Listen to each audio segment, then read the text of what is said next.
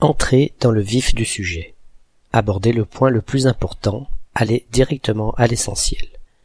Lorsque Ravaillac a planté son poignard dans Henri IV, c'est plutôt le sujet qui est entré dans le vif du roi, qui, subséquemment, a soudainement perdu beaucoup de sa vivacité, hélas. Mais ici il n'est pas vraiment question de ce sujet-là, ni de son souverain.